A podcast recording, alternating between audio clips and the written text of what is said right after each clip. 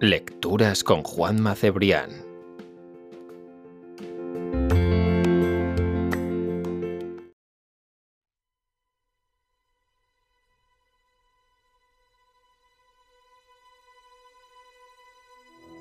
Yo tenía una granja en África, al pie de las colinas de Negong. El Ecuador atravesaba aquellas tierras a un centenar de millas al norte, y la granja se asentaba a una altura de unos 6.000 pies. Durante el día te sentías a una gran altitud, cerca del sol. Las primeras horas de la mañana y las tardes eran límpidas y sosegadas, y las noches frías.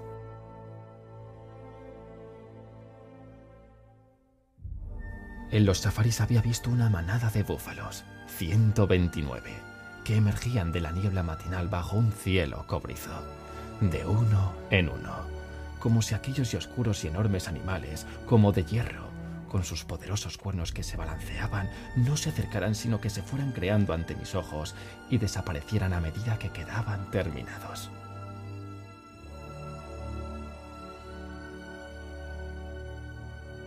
Había visto las praderas a las gacelas desarrollar ese mismo juego, cuando por sorpresa llegaba al lugar donde tenían su cervatillo.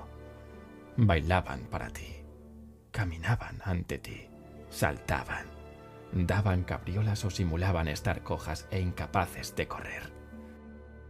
Todo para distraer tu atención de su criatura. Y de pronto, bajo los cascos de tu caballo, veías al cervatillo, inmóvil, la cabecita apoyada sobre la tierra, pegado al suelo para salvar la vida mientras su madre danzaba. Los pájaros pueden hacer los mismos trucos para proteger a sus crías aletear y revolotear, y hasta asumir el papel de un pájaro herido que arrastra su ala rota por el suelo.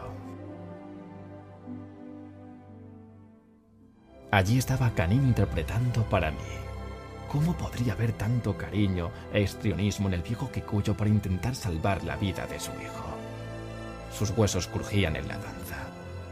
Hasta cambiaba de sexo y tomaba el aspecto de una anciana, una gallina, una leona, porque su juego era típicamente femenino. Era una interpretación grotesca, pero a la vez enormemente respetable, como cuando el avestruz macho sustituye a la hembra y se pone a incubar los huevos. Ningún corazón de mujer podía dejar de conmoverse por la maniobra.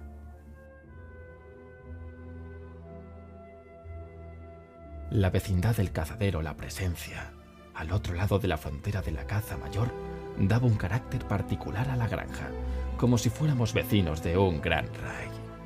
Nos rodeaban cosas llenas de orgullo y hacían sentir su presencia.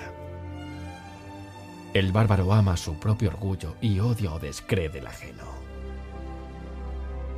Yo quiero convertirme en un ser civilizado, amar al orgullo de mis adversarios, de mis criados y de mi amante. Y mi casa será con toda su humildad, un lugar civilizado en medio de la selva. El orgullo es la fe en la idea que Dios tuvo cuando nos creó. Un hombre orgulloso es consecuente con esa idea y aspira a realizarla. No lucha por la felicidad o por la comodidad, que quizás sean irrelevantes con respecto a la idea que Dios tiene sobre él.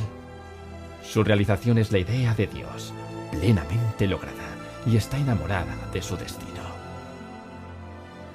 Ama el orgullo de Dios por encima de todas las cosas y el orgullo de tus vecinos como algo propio. El orgullo de los leones. No los encerréis en los zoológicos. El orgullo de vuestros perros. No los dejéis engordar. Ama el orgullo de tus compañeros y no les permitas la autocompasión. Ama el orgullo de las naciones conquistadas y déjales honrar a sus padres y a sus madres.